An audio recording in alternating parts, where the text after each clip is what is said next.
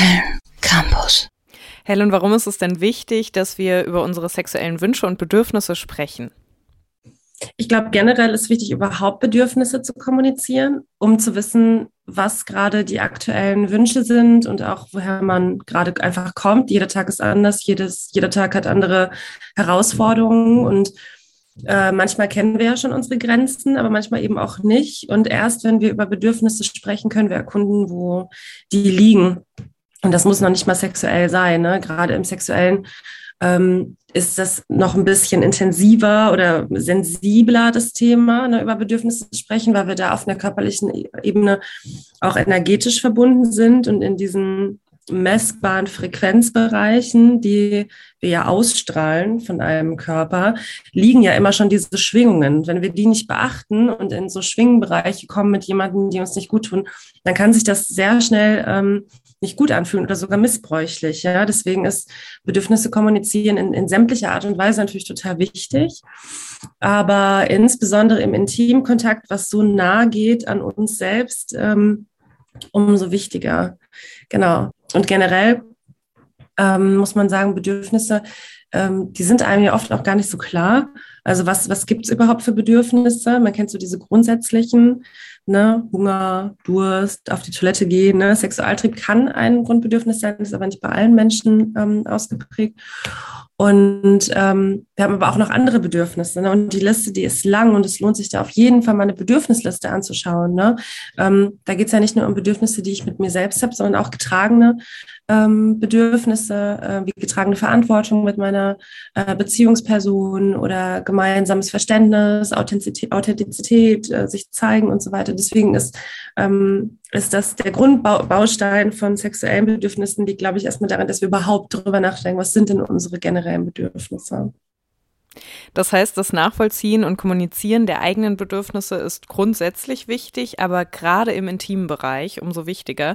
Du hast jetzt schon gesagt, dass das Sprechen über sexuelle Bedürfnisse sensibler ist als das Sprechen über andere Bedürfnisse. Was würdest du denn sagen, woran das liegt? Ja, ich glaube, grundsätzlich haben wir ein gesellschaftliches Problem, was Sexualität und Bedürfnisse angeht, weil das Thema äh, kindliche Entwicklung und Sexualität schon komplett ausgegrenzt wird. Und wenn Kinder anfangen, sich körperlich zu entdecken, dann äh, wird das oft unterbrochen oder es wird dann so abgetan oder wird komisch gemacht. Ähm, äh, und das Thema Sexualität und, und äh, kindliche Erwachung damit und überhaupt äh, Hormone in unserem Körper und was das macht und wie wir uns spüren, das ist ja was, wo wir überhaupt wenig drüber sprechen. Äh, ich glaube, dass wenn wir grundsätzlich eine bessere Aufklärung hätten in, über Intimität und Sexualität und Körperlichkeiten, dann äh, wäre es grundsätzlich einfacher, überhaupt das Thema Intimität auf sexueller Ebene zu eröffnen. Aber das ist ja nun mal nicht der Fall. Ne? Also zumindest noch nicht. Es wird immer, immer besser. Und jetzt gibt es ja auch solche Sachen wie, dass wir jetzt miteinander sprechen oder auch im Fernsehen gibt es Shows und es gibt Podcasts und so und da wird viel aufgeklärt sexuell. Und das wird auch weitergegeben, aber grundsätzlich ist Sexualität und Intimität oft noch eine Tabuzone. Und äh, umso mehr wir das tabuisieren, desto größer wird auch die Scham und die Angst und die Sorge, nicht richtig zu sein.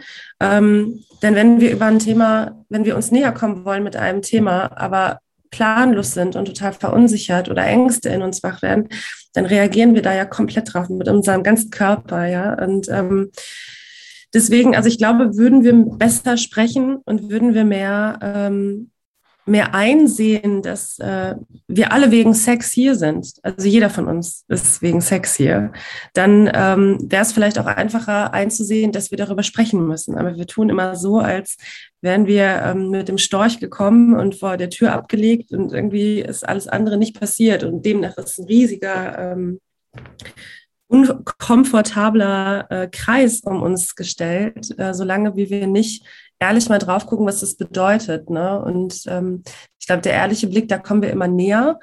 Ähm, wir haben ja auch diesen äh, Ethnical Porn inzwischen, der einfach viel ethisch vertretbarer ist und auch äh, ne, viel realistischer mit realistischen Körperbildern, diverse Körper, die wir zeigen und nicht nur das binäre heterosexuelle Cis-System, sondern eben weit mehr als das. Und ich glaube, umso mehr wir wirklich zeigen, wie Sexualität ist, desto einfacher können wir auch sagen, ah ja, weißt du was, und das möchte ich eigentlich auch, ne? oder das stelle ich mir vor, das könnte mir gefallen. Ähm, aber genau, wir müssen erstmal so ein bisschen Realitätscheck, glaube ich, machen ne? und Leuten ähm, eröffnen, dass wir sprechen können über solche Dinge. Genau. Sexualität ist also häufig auch mit Unsicherheiten, Scham und Angst verbunden. Du führst es jetzt auf die gesellschaftliche Tabuisierung und die dadurch entstehende Unwissenheit zurück und sagst, wir müssen lernen, besser darüber zu sprechen. Aber wie kann uns das denn insbesondere auf der persönlichen Ebene gelingen? Also wie können wir lernen, unsere sexuellen Wünsche besser zu kommunizieren? Ja. Ich würde sagen, wir fangen am besten auf einer wirklich feinstofflichen Ebene an. Also so dieses, wenn ich ein Gefühl mit jemandem im Raum habe und ich, ich spüre ich spür irgendwas, also wenn mein, mein, in meiner Bauchgegend es anfängt zu kribbeln und ich kriege so ein mulmiges Gefühl, dann fände ich das schön, wenn wir lernen würden, da anzusetzen. Einfach zu sagen so, hey, weißt du was, so, du bist jetzt gerade vor mir und irgendwie die Situation ist irgendwie intim und ich möchte dir ja auch näher kommen. Ich merke aber gerade so in meinem Bauch, dass ich, dass ich irgendwie unsicher geworden bin. Also, dass wir äh, diese radikale Verletzlichkeit und ähm, Ehrlichkeit als eine, eine Form der äh, Kommunikation wählen, die, ähm, die uns das möglich macht, bestmöglich mit jemandem in die Intimität zu gehen, dass wir es lernen, offen zu kommunizieren. Das ist, denke ich, das, das, das wichtigste Element aus einer guten Verbindung, ne? dass wir lernen, wirklich zu spüren, was da ist und uns zu trauen. Und das ist wahrscheinlich eines der schwierigsten Punkte, ne? also sich zu trauen, wirklich zu sagen, was in uns liegt, was wir, was wir wirklich spüren. Ne? Und nicht so dieses, ah, jetzt greift die Person schon irgendwie nach meiner Schulter und will mich irgendwie küssen. Okay, dann gehe ich jetzt halt doch noch ein Stückchen mit. Also wir übergehen uns selbst ja häufig schon in diesen Schritten. Das kann ja auch manchmal ganz gut sein, wenn man ne, so eine große Angst hat oder Unsicherheit hat, dass man so ein bisschen mal in diese Grauzone reingeht und spürt so, oh, kann ich vielleicht doch noch, oh, jetzt ist eigentlich ganz schön hier, ne? aber immer nur bis zu einem gewissen Grad. Und, äh, und deswegen, äh, genau, biete ich genau deswegen ja auch diese sexuellen Kommunikationsworkshops an oder die äh, Seminare, um wirklich zu lernen, ähm, was sich in uns bewegt und auch unangenehme Gefühle zu kommunizieren. Ne? Wirklich mal zu spüren, wann, wann kommt denn dieser Gedanke, der sagt, bin ich jetzt gut genug oder bin ich jetzt äh, attraktiv genug? Wann ist das und warum? Deswegen ja, auf feinstofflicher Ebene verbinden und ähm, dann wirklich sagen, was da ist und äh, den Raum halten, um ehrlich zu sein. Wichtig ist also ehrlich sein, aber das kann ja jetzt gerade im Bereich der Sexualität manchmal schwierig werden. Wir haben ja eben schon über Angst und Scham gesprochen, die das Thema oft begleiten. Und du hast jetzt auch nochmal gesagt, dass ja, wir uns einfach oft nicht trauen, darüber zu sprechen, was wir uns wünschen oder dass wir das Gefühl haben, wir dürften uns den Raum dafür gar nicht nehmen. Hättest du denn da vielleicht so einen konkreten Tipp, wie es uns, auch wenn es schwerfällt, gelingen kann, über den eigenen Schatten zu springen und zu sagen, hey, das wünsche ich mir? Mhm. Ja, also ich sage immer wieder Vorlieben explorieren. Also einfach mal überlegen, was finde ich denn interessant, über Fantasien vielleicht auch sprechen oder mal, es gibt so tolle Kartenspiele, ähm, äh, wo, oder äh, gibt es auch Apps inzwischen, ne, wo man sich so spicy Fragen stellen kann. Die sind dann schon vorgegeben und dann kann man halt sagen, uh, das ist immer eine spannende Frage. Oh, wie, wie siehst du das denn? Also dann muss man selber gar nicht erst diese, vielleicht auch diesen, diese Unsicherheit ähm, äh, komplett in eigener Verantwortung bewältigen, sondern man kann so ein bisschen was an das Spiel abgeben und dann darüber vielleicht auch explorieren, was ist denn irgendwie schön oder was, was denkst du denn? Ach so, das denke ich. Und ähm, ja, ich denke, in, in so eine Richtung äh, kann das schon gehen. Ansonsten würde ich hoffen, dass wir uns einfach mal trauen, über ähm, das zu sprechen, was, was sich gut anfühlt. Also einfach äh, wovon darf es mehr sein? Ne? Manchmal ähm, in, auch in so BDSM-Richtung. Ne? Manche Personen merken, ähm, dass sie das total toll finden, ähm, in so passiveren äh, Rollen zu sein. Ne? Ähm, oder einfach mal zu spüren, wie es ist, fester gehalten zu werden oder mehr in diesen Fluss zu kommen von Berührung oder auch diese, diese Rollen zu switchen. Ne? Und wenn ich spüre, äh, dass härteres Anfassen mir irgendwie gefällt und das aber noch nie weitergemacht habe, dann ja, vielleicht auch das einfach mal nehmen und sagen so, hey, wie ist das denn eigentlich für dich? Darf das davon noch ein bisschen mehr sein? Und und dieses Mehrsein, das kann man dann praktisch wirklich üben und der Körper hält viel aus. Also wenn man, wenn man will, dann, dann geht da einiges. Und ich denke, da muss man dann einfach auch praktisch werden. Da gibt es ganz viel, auch digital, so Online-Kurse und ähm, Websites. Aber ich denke erstmal auch hier reinfühlen, merken, was ist irgendwie gut, wo, wovon darf es mehr sein, wovon weniger. Und ansonsten mal angucken, Vorlieben, Listen gibt es im Internet zu finden. Ähm, da mal gucken, was, was mögen denn andere, mag ich das? Und äh, ja, genau. Also Vorlieben und Bedürfnisse auch für sich alleine erforschen und dann vielleicht erstmal im spielerischen Rahmen langsam an die Kommunikation rantasten. Wir haben ja bis jetzt vor allem darüber gesprochen, warum es wichtig ist, sexuelle Bedürfnisse zu kommunizieren und wie uns das leichter fallen kann. Aber sexuelle Kommunikation ist ja nicht damit getan, dass wir sagen, was wir uns wünschen. Ich würde vielleicht sogar sagen, dass das ja häufig eher der erste Schritt ist, der Gespräche eröffnet. Gerade wenn wir mit Menschen sprechen, mit denen wir unsere sexuellen Bedürfnisse und Wünsche dann gerne auch ausleben würden. Und da würde mich jetzt interessieren, wie wir denn damit umgehen können, wenn unser Gegenüber einen Wunsch oder ein Bedürfnis äußert, mit dem wir selbst vielleicht so gar nichts anfangen können? Mhm. Ja, spannende Frage. Ich glaube, es wird immer irgendwas geben, wo wir eventuell nicht ganz einig sind. Ne? Also es ist schön, wenn das mal auf beiden Seiten so hundertprozentig mit allem passt, aber es gibt vielleicht Dinge, die mag die eine Person mehr als die andere.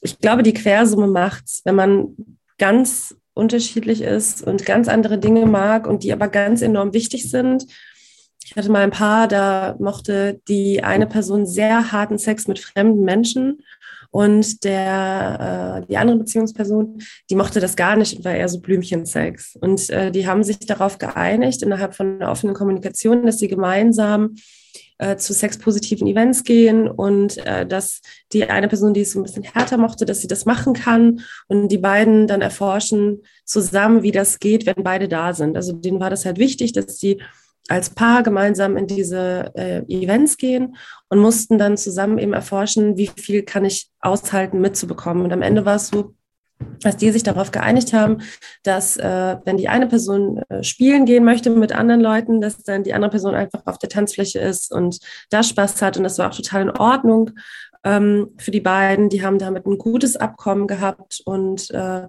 und es war dann fein. Und natürlich muss man hier auch immer so ein bisschen schauen, so Richtung Afterkerne, was, wie bespreche ich das jetzt? Ähm, was ist jetzt gerade passiert? Wie geht es mir damit? Ne? Denn über diese Gefühle zu sprechen und Gedanken zu sprechen, die damit natürlich einhergehen mit diesen Gefühlen, ist äh, enorm wichtig, dass wir nichts äh, runterschlucken, sondern wirklich, dass wir sagen, wie es ist und ähm, uns der, ja, auch der, der Eifersucht ein Stück weit äh, stellen müssen, weil Eifersucht natürlich äh, viele Komponenten haben kann und gerade dann auch äh, wach wird, ne, oder Verlustängste, die damit einhergehen.